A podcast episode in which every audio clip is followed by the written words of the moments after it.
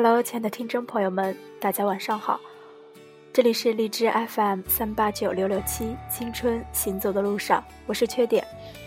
那好久都没有在这里跟大家见面了，也好久没有为大家讲故事了。今天呢，想跟大家讲一个我特别特别喜欢的一个故事，来自飞行官小北的。告别彼岸的少年，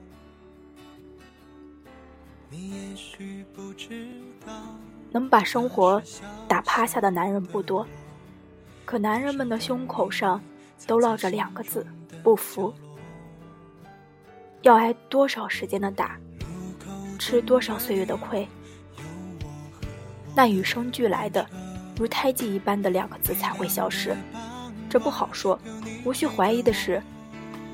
被生活劝降是早晚的事。在我们突然意识到已经失去的那一刻，在我们突然意识到即将老去的那一刻，我们终会想起一位很久以前曾对我们微笑的长辈，终会理解那位长辈笑眯眯的眼神，不是赞赏，也不是鼓励，而是在说：“你可以不服，但有生活替我治你。”能把生活打趴下的男人，不包括我和泰广。那时候我们也不相信，我们和任何一个尚未懂事的男人一样，在 KTV 扯着嗓子吼完一首《海阔天空》，唱完那一句“原谅我这一生放荡不羁，放纵爱自由”，就隐约觉得自己有了当年，有了故事，甚至也有了未来。那时我们还不知道。当时能唱出眼泪，是在用坚信未来会海阔天空的那样笃定，被即将出行的自己的打赏。后来，再唱出眼泪，就仅是祭奠了。我无论如何都忘不掉，多年前太广喝醉后，拽着我的衣领，伸出拇指顶着自己的胸口，嚷着那句话。我们初中的人都得叫我广爷，我也无论如何也想不到，太广会把剥得干干净净的小龙虾递给他媳妇儿。抬头眼睛，笑盈盈地看着我，你到底愿不愿意当我儿子干爸？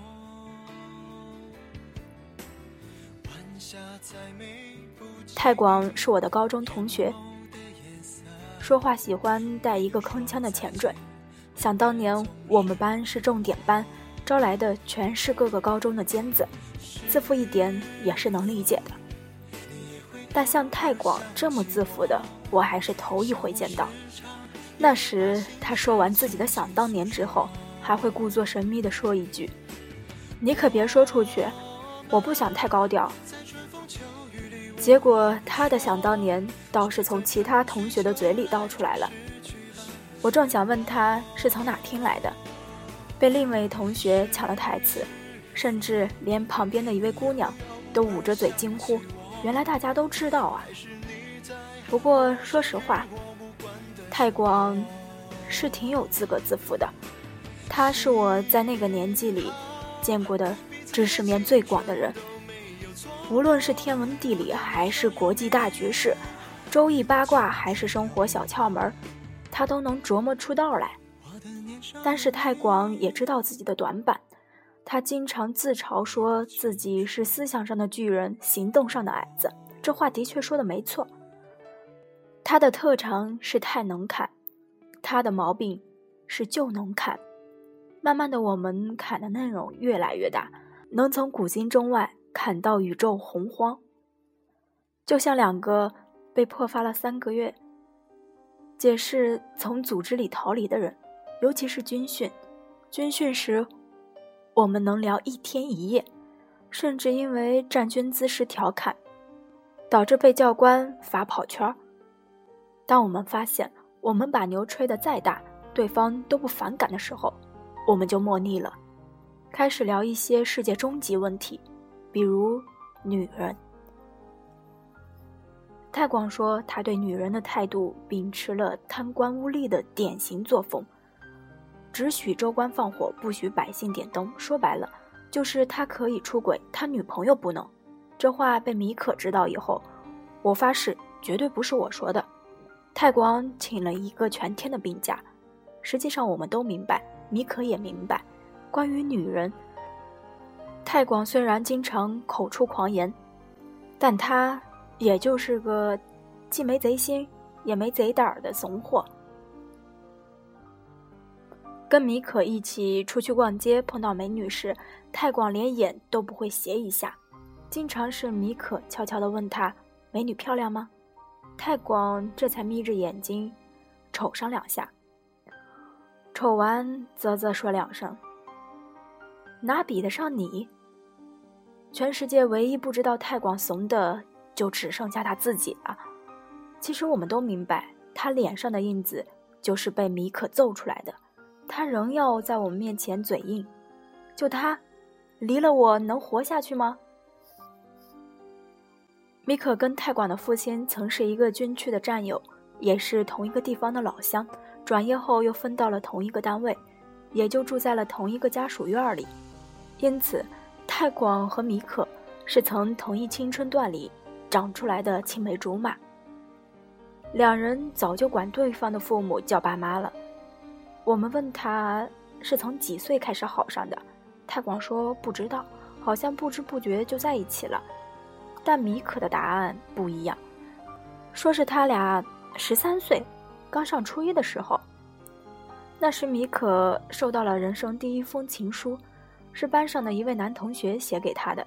放学后，米可拿着情书去跟太广炫耀，没想到他无动于衷，甚至连他赌气说要答应那位男同学，太广也依旧一副嬉皮笑脸的样子。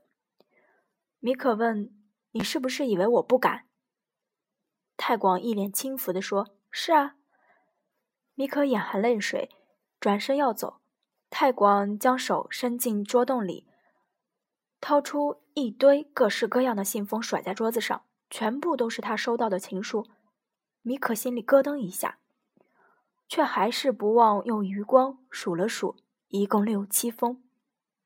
他正讶异太广从何时起收到这么多情书时，太广说了一句话：“米可跟太广确定关系。”就是从这句话开始的，虽然在他心里早就非太广不嫁了。太广说：“我这辈子除了你，不会跟任何人好的。我知道你也一样。”这是太广第一次跟米可说这样的话。他指指桌上情书，又说：“这些对我们来说跟废纸没什么区别。他们找错人了，接下来还得继续找，不停的找。”甚至满世界的去找，但我们跟他不一样。我们一生下来就不用找了，我们只需要等着再长大一点就行了。六年后，太广和米可分手了。他们确定在一起后的这几年，米可跟太广分了无数次，最长的一次持续了两天。结束于太广放学后的一次等待，最短的一次持续了两秒，结束于太广扑上去的一个热吻，但这次和以往任何一次都不一样。这次是太广提的，因为一个和米可没有任何关系的理由，他高考失败了。这个理由对太广来说，比任何一次。都要充足。高考失败，犹如突如其来的死刑，被推上了断头台的太广，享受了十八载并引以为生的年少轻狂。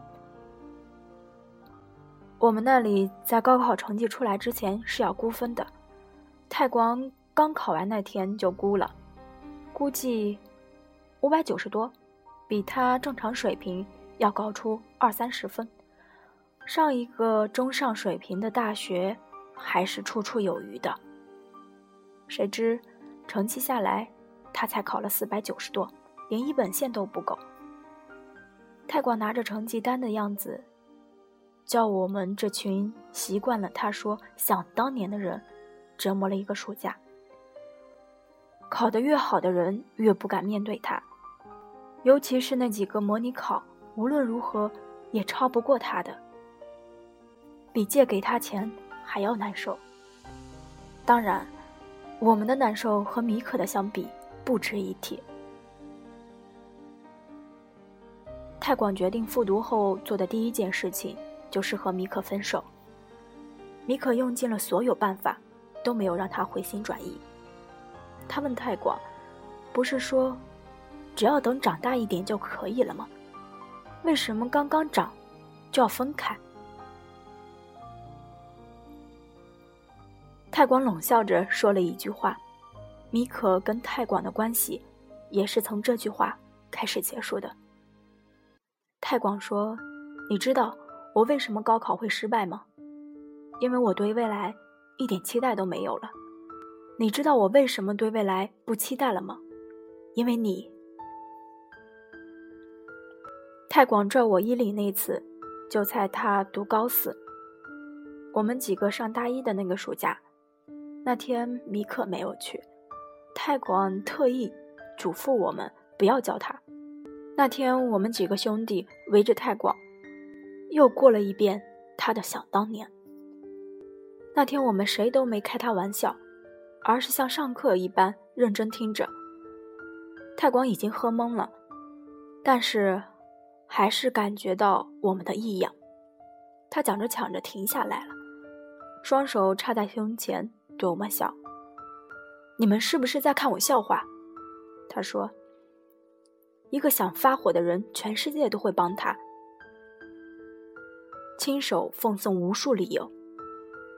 太广笑了两声，继续说：“这样吧，换你们讲，讲讲你们的大学，让我也羡慕羡慕。”我听他阴阳怪气的就生气。我说：“大过年的，你别犯病，这里没人瞧不起你。”太广一愣，脸一白，拍着桌子说：“我说你瞧不起我了吗？”他一把揪住我的领子，朝我吼道。想当年，我们初中的人都得管我叫广爷。你上个大学有什么了不起的？我正准备推开他，一个姑娘的声音从我背后透了过来：“你有本事别复读啊！有本事你别上大学啊！”我们扭头一看，是米可。米可手里紧紧攥着一个绑着丝带的钢笔盒，眼眶里满含泪水。把他的愤怒放大了好多倍。太广一看到米可，立马把我的衣领松开了，不知所措地看着他。米可努力压着发抖的下巴说：“你瞧瞧你现在的样子，你考不上大学就拿你哥们撒泼，你考不上大学就跟我分手，你有什么了不起的？老天一欺负你，你就欺负我们，除了伤害在乎你的人。”你还会什么？说完，米可眼睛一眨，眼泪唰的一下划过脸颊，滴落下来。他把手里的钢笔盒往太广身上一扔，扭过头就走了。泰广直勾勾地望着米可走掉的方向，往前踉跄了几步。我们都以为他要追过去，谁知他往下一跪，腮帮子一鼓，吐了。吐完依然不肯起来，拾起米可丢给他的钢笔盒，趴在地上小声嘀咕。我蹲在他旁边，拍他背的时候才听清楚，太难受了。米可瞧不起自己，太难受了。他说。一年后，泰广拿着三本的录取通知书，低着头走进了所谓的大学。所谓的大学。是泰广用来嘲笑自己的话，就像他瞧不起复读的自己一样，同样，他也瞧不起上三本的自己。太广入校门时没让他的父母送他，嫌他的身份配不上父母的两步一回眸，三步一招手。去学校那天晚上，太广打电话给我，说自己是硬着头皮进去的。说自己是凤活落嫁，不如鸡。我劝他说，文凭也没那么重要。太广又阴阳怪气的说我考的是一本，当然说这种话站着不腰疼了。我正想反驳，电话那头发出了一声怪音，像一只被踩了爪子的狗发出来的。然后太广清了清嗓子，声音比刚才柔和了很多。不好意思啊，他说我心情不太好。我以为他还在为三本的事耿耿于怀，正想继续劝他，他又说：“我今天看见米可了，就在他们学校马路对面。”接着，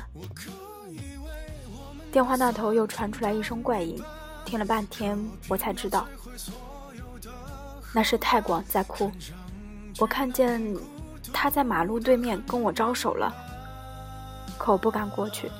我只能装作没看见，我只能装没看见。太广哭得太凶，后面说什么我都没有听清楚了。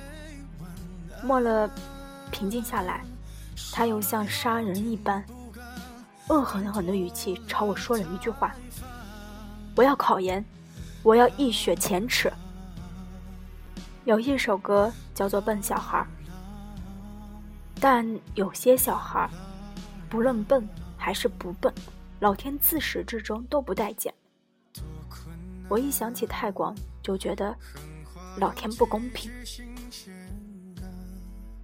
也努力，也爱琢磨，变着法子在生活面前讨喜，却怎么都得不到命运的偏爱。太广为了一雪前耻，消失了整整三年，我们就连过年也没有见到他。包括米可，听说他在学校附近的一个城中村租了一间短租房，他的寒暑假就是在那里度过的，跟我担心的一样。三年后，泰广考研失败了，这么说可能有点伤人。我很早就隐隐约约的感觉到，泰广是考不上的，从他上大学起就这么觉得了。我不是不相信泰广的能力，而是不相信泰广的心。实际上，我也比任何人都希望他能考上，也比任何人都确信他考不上。因为我明白，他考研不是为了深造学习，甚至连有一个好的起点，将来能找一份好的工作，都不是。太广就是在赌一口气。跟曾经那个说着想当年的自己，跟那些年输掉的骄傲不逊，这种赌气带来的压力能毁掉一个人，带来的动力却微不足道。考研失败后的见面，太广再没有对着我乱吼，也没有吐得满地都是，他只是目光呆滞地坐在家乡旁的湖边，嘴唇微动。对着湖水说了句：“不提了。”说完，他抬起头，脸上的泪痕被月光映得亮晶晶。我不知说什么好，心里劝他放弃还是继续都没有错。我们已经是在社会上混一年了，也发现了文凭的意义。文凭就像擦屁股的纸，到处都有，但没揣在兜里就完了。这些话我不能对太广说，我怕说什么，他都能听成讽刺。我问他，明年还准备考研吗？太广头摇的好像是我在问他吃不吃屎一样。突然他一挺身，侧过身问我：“哎，你说我是不是命不好？”问完又自顾自地摇了摇头。其实我也不是命不好，我知道我为什么考不上。为什么？我问。太广像是琢磨出了天机，故意卖关子不说，只是梗着脖子冲我笑，笑容有些害羞，竟有点像在示弱。他以前从未有过这样慵懒的笑容，因为我其实挺普通的。他笑着说：“我一愣，也跟着他沉默了。看着他温软的眼神，我心里难受的很，比四年前听他说瞧不起自己太难受了还要难受。之前像是站在病床上看他挣扎，现在则像是参加他的葬礼。我拼了命想安慰他的话，却什么也说不出口。我想说他在我心里一点都不普通，却知道这些话对他来说毫无意义。哎，对了，太广主动打破僵局问：“米可这几年怎么样？你们还有联系吗？”他问这句话的时候，依然看着湖水，尽力装作是临时想到的，但他。就连面前的一汪湖水都骗不过。随着一阵突如其来的微风，湖面泛起的微光，将他的心思映得昭然若揭。终于问到重点了，这也是我约他出来的目的之一。啊，你没听说啊？他已经跟他的一个师兄好上了。我说。湖面的风更大了，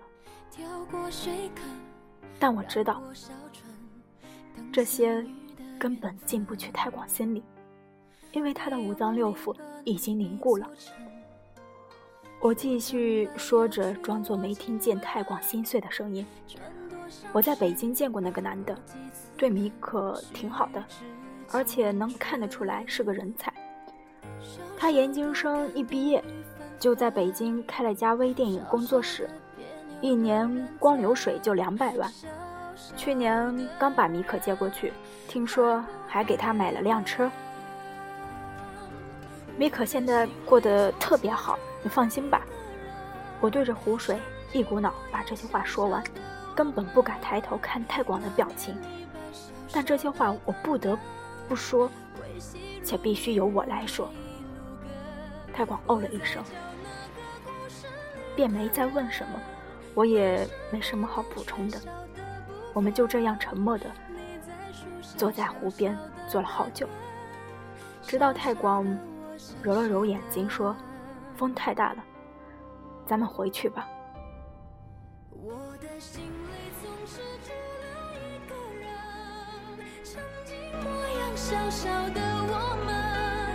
当初学人说爱念剧本。太广又决定考研了，没有人感到意外，因为他是太广，大家都知道。太广心有千千结，大家都知道，太广指着考研来翻身。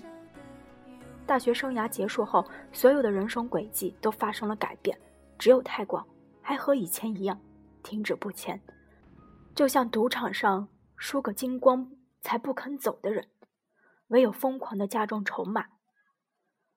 祈祷命运来一次大大的眷顾，为他整个人生翻盘。但是只有我知道，太广这次考研并不是为了翻身。为此，我私下跟所有哥们打了个赌：如果他没考上，一年之内，所有过年期间的同学聚会都由我买单；如果他考上了，五年之内我回老家跟他们吃饭，一分钱都不用掏。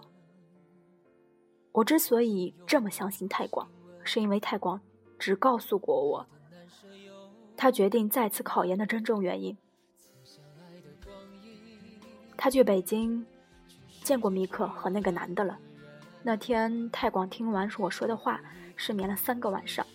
第四天一大早，他买了一张硬座，连坐十个六个小时的火车，义无反顾地去了北京。但他的义无反顾土崩瓦解。在米可出现在餐厅的那一刻，那一刻，太广终于意识到，他把世界想得太小了，他把时间想得太慢了，他把一切想的都太简单了。无论是从气质上，还是从穿着上，甚至从眼神上，米可都已经跟他不是一个世界的人了。他们的那十八年朝夕相处，来时的火车还历历在目。现在已恍如隔世了。你男朋友怎么没来？”太广傻笑着问：“服务员，帮我来杯水，渴死了。”米可像没听见似的，一边放包一边对服务员说：“他坐下后，又用手给自己扇了会儿凉，才像是刚看见对面的太广，说：‘等久了吧？我男人晚上要跟客户提案，让我好好请你吃一顿赔罪。’没关系，我请你。”太广听到“我男人”三个字，心里疼了一下，却依然保持镇定。米可一愣，笑了。那个笑剥夺了太广作为一个男人的全部尊严，就如母亲听到小儿子说“我来保护你一辈子”时的笑。为保全一个男生的不实际而故意隐瞒真相的笑，这个笑让太广立刻明白，这顿饭。真不是说能请就能请得起的。太光准备了许多怀念过去的话，那晚却一句都没有说出口。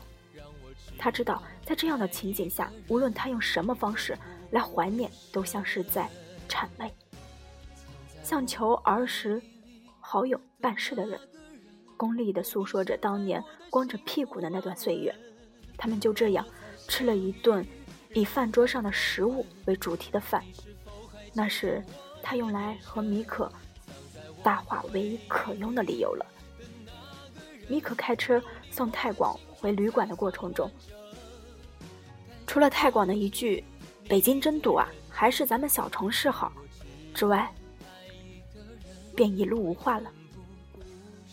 临了，泰广站在车外，终于问出了。他非要不远千里来到北京，当着米可的面问的一个问题：如果我也出来混了，你会重新选择我吗？他问。米可又露出那种充满慈爱的笑容，像是母亲听见他五岁的儿子说他未来想当科学家。他低下头给车熄了火，盯着太广说了一段话，那段话终于将太广胸口的不服二字抹掉了。太广，梅克说：“十年前你说我们都不需要长，只需要等着长大就行了。可现在我们长大了，也该知道那句话有多傻了。我们分开快四年了，四年时间放在以前很长，睡几百个觉，还是会哭，还是会哭湿枕头；放在现在就很短了，睡几个男人也就过去了。”其实时间还是那么长，只是你我变得快乐。从爱着你一辈子，到再也不想见到你，也就是坐在卡迪拉克上吹会风的时间。你问我会不会重新选择你？我为什么要重新选择你？我跟你一起长大的那十八年，对我来说已经变成情怀了。是我吃饱喝足之后想起来。笑一笑，用你让我重新选择你，让我牺牲我的温饱去换一段情怀，这跟让我陪你去死有什么区别？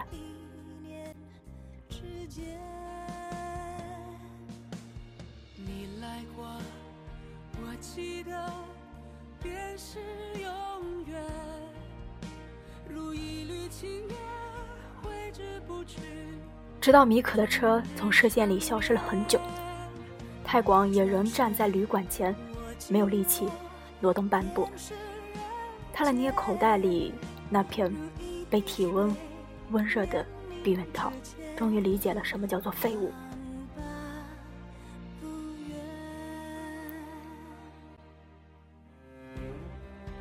三年后，泰广回国了，以一个德国 EBS 商学院研究生的身份，到一家跨国公司的。北京分公司当顾问，所有人都在感慨，风水轮流转，说太广转运了。只有我知道，这跟运气扯不上任何关系。真正的原因是，太广亲手杀死了那个说着想当年的自己。太广说，他不如意的那几年，觉得生活真他妈操蛋。像一帮摸不清脾气的混混，谁认输打谁，谁反抗也打谁。后来才发现，生活远没他想象那般蛮不讲理，蛮不讲理的是他。他以为的认输，是被时间抓住的哭闹；他以为的反抗，是跑远后的激潮。生活没把他这样的贱人打残，已经算是手下留情了。其实，我最应该感谢米可。几杯酒下肚后，太广说：“我没搭腔。”我知道他心里过不去米可这个坎儿，他来北京不会只为请我吃顿饭。果然，太广问米可这几年怎么样？你来北京之后见过他吗？见过一次。我照实说。他还和他男人在一起吗？我没说话。分了。太广问。眼里突然闪出了光，见我没说话，太光眼里的光又消失了，沉默会儿，说：“我想去看看他。你确定吗？你觉得他见了你还能开心吗？”泰广也不说话了，他沉默了很长一会儿，又问：“你知道他家在哪儿吗？”我想骗他说不知道，却说不出口。你去找他，我就站在一边，不让他看见我，可以吗？泰广见我没反应，语气更软了一些。我太广从不求人，今天闭嘴吧。我说，我带你去。下车之前，我瞥见太广深吸了一口气，我知道他在做心理准备。为了不被他们的生活水平再次打击到，下车之后，太广还是愣住了，像是来城里人投奔的亲戚，仰着脑袋把眼前的酒店式公寓丈量了好几遍。他笑了两声，说：“比我想象的还要好。”我没说话，自顾自的走进大门，一位门童帮我们推开了门。微微朝我和身后的太广鞠了一躬，太广也怯生生的冲他点了点头。我带着太广穿过酒店公寓的大堂，来到了电梯口。太广想按电梯，被我拦住了。我带着他继续往后走，又从酒店式的公寓后门走出去，走进一条小胡同。太广感觉不对劲了。跟在身后问我什么情况？抄近道。我边走边说：“他不住在那里吗？”太广问。我没有回答。再往前走一阵子，我在小道的出口处停了下来，说：“到了。”太广从我身后走出来，看到一个和酒店式公寓完全扯不上关系的城中村。两者相隔不到一百米，情景却大相径庭。这个城中村不是那种文化保护的北京老胡同，而是那种连住在这里的居民都盼着拆迁分闲钱的破巷子。巷子里没有路灯，我打亮手机摄像头的闪光灯，带着太广走到了一个被两个房子夹在中间的小偏房。若是隔在上海，就该被人叫成佣人房了。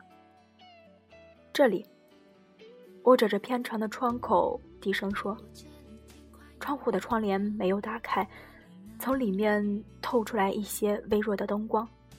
什么情况？”太广还是没有回过神来，盯着窗户，小声低喃。突然，窗帘被人从里面拉开了，我跟太广做贼似的，急忙贴在墙壁上。一双胳膊从打开的窗户里探出来，又收了回去。接着，屋里传来滋啦的一声炒菜的声音。我指了指那扇窗户，示意刚才刚开的那扇窗户就是米可。太广的表情就像医生通知他得了绝症一般。什么时候？太广回过神来问，语气像是在问他还能活多久。我来北京之前就在这儿了，好像有几年了。不可能，我上次来见他，他还不到。那时候他就住在这儿。我说，不可能。太广不断重复着“不可能”。过了一会儿，又像想起某个治疗绝症的偏方似的，抬起头来问：“那她男朋友呢？她男朋友怎么忍心让她住在这儿？”我盯着太广看了一阵，深吸一口气说：“你呀，你欠他太多了。”见太广还没明白，我就拉着他拉倒在一边。把这几年发生的事全部告诉了太广。三年前你第一次考研失败，米可就找到我，说知道你考不上，说从小就了解你，你玩游戏从来不能输，一输就慌了，就连输好几把，连输好几把你就永远不玩了。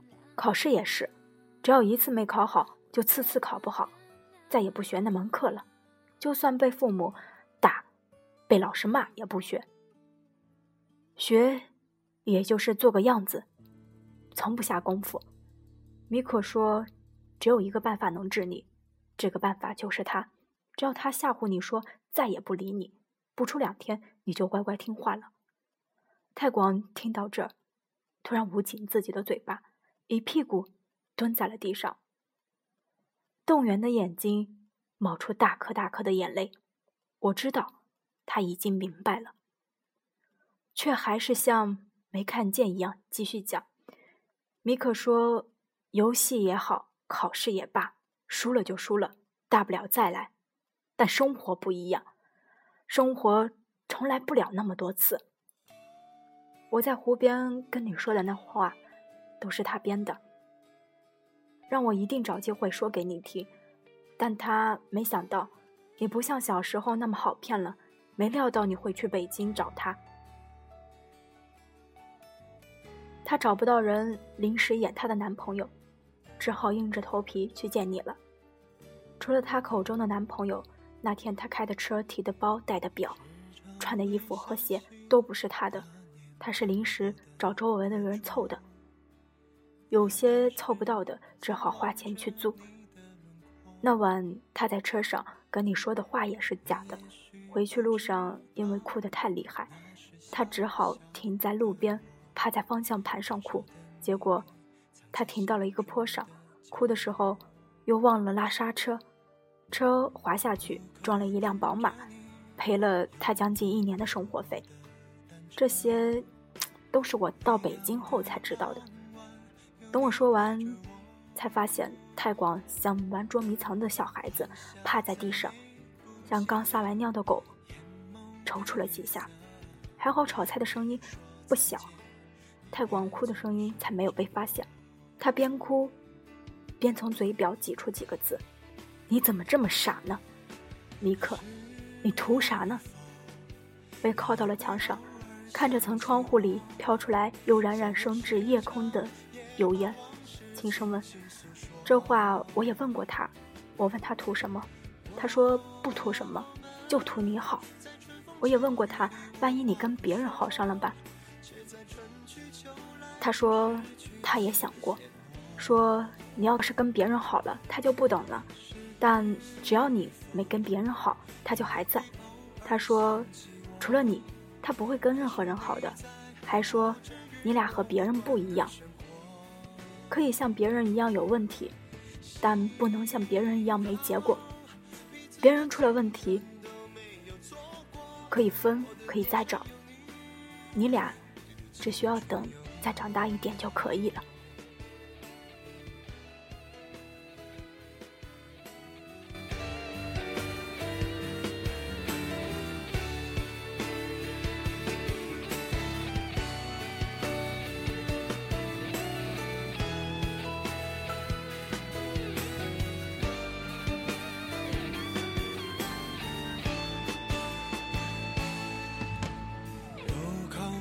着你有我和我的单车微凉的傍晚有你陪着我。生活对付世人的作风一贯是先兵后利对男人尤其如此。我和泰广和任何一位男人都一样都是曾痴迷过彼岸的少年。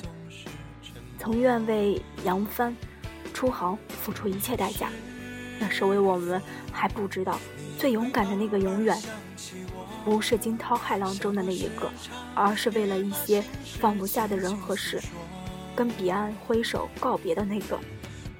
谁能有料到，如今牵着手谈笑风生的我们，竟然是挥舞胳膊怒唱海阔天空的那一群。这是生活所给予的枣，只有被扇过耳光的人才能尝到。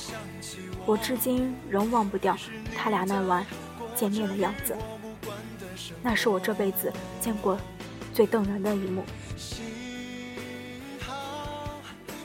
米可打开门，先是愣了好长时间，手里的锅铲被他紧紧握在手里，一动不动。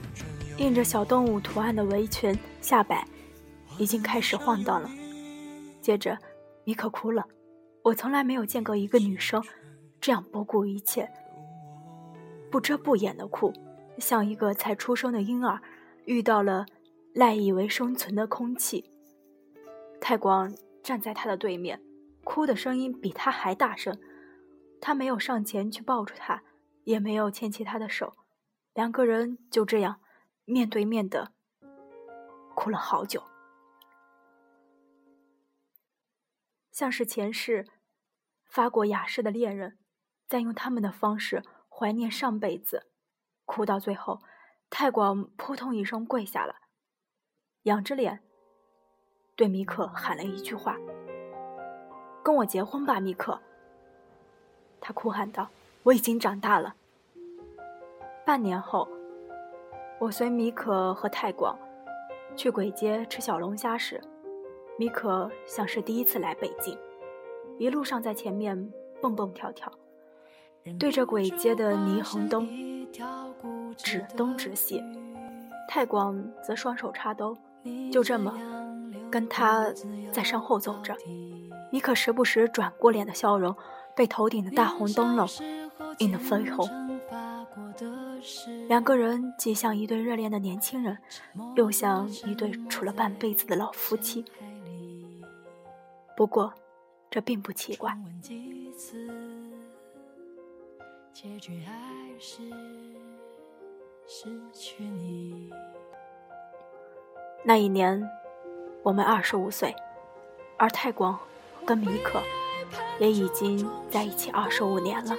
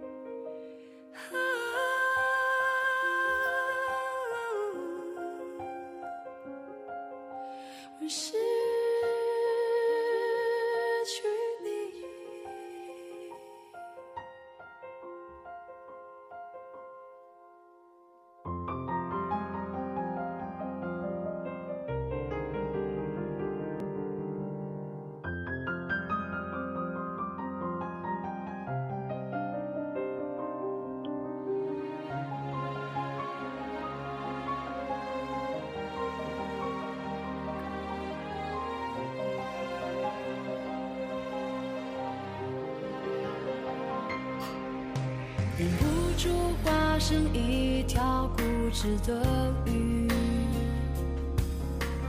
你这样。流独自游到底。年少时过虔诚发过的誓，沉默的沉没在深海